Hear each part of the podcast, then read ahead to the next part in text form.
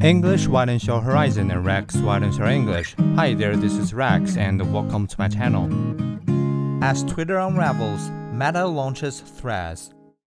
Elon Musk's eight months in charge of Twitter have been turbulent. He began by firing 80% of the staff. Analysts forecast that by the end of the year, he will have lost 4% of Twitter's users and 28% of its advertising revenue. Rival social apps such as Mastodon and Truth Social have briefly flared, then fizzled, allowing Twitter to burn on. On Thursday, Meta, Mark Zuckerberg's social media empire, will release Threads, its attempt to capitalize on Twitter's travails. Launching a new social network is notoriously hard, but Threads has a head start.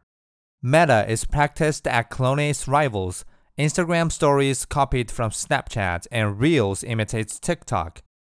Users can sign in to Threads with their Instagram account, something 87% of Twitter users already have. And Twitter's paywall introduced on July 1st may just give them the shove they need to fly the nest.